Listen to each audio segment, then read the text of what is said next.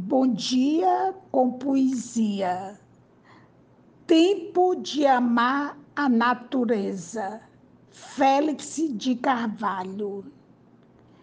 A natureza está degradada, agredida por ataques insanos provocados pelos seres humanos já tendo sua morte anunciada, das florestas não resta quase nada.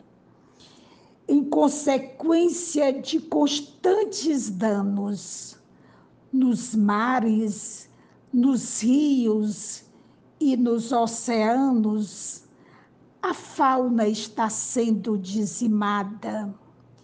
É tempo de amar a natureza, de resgatar sua antiga beleza, preservando o que ainda resta.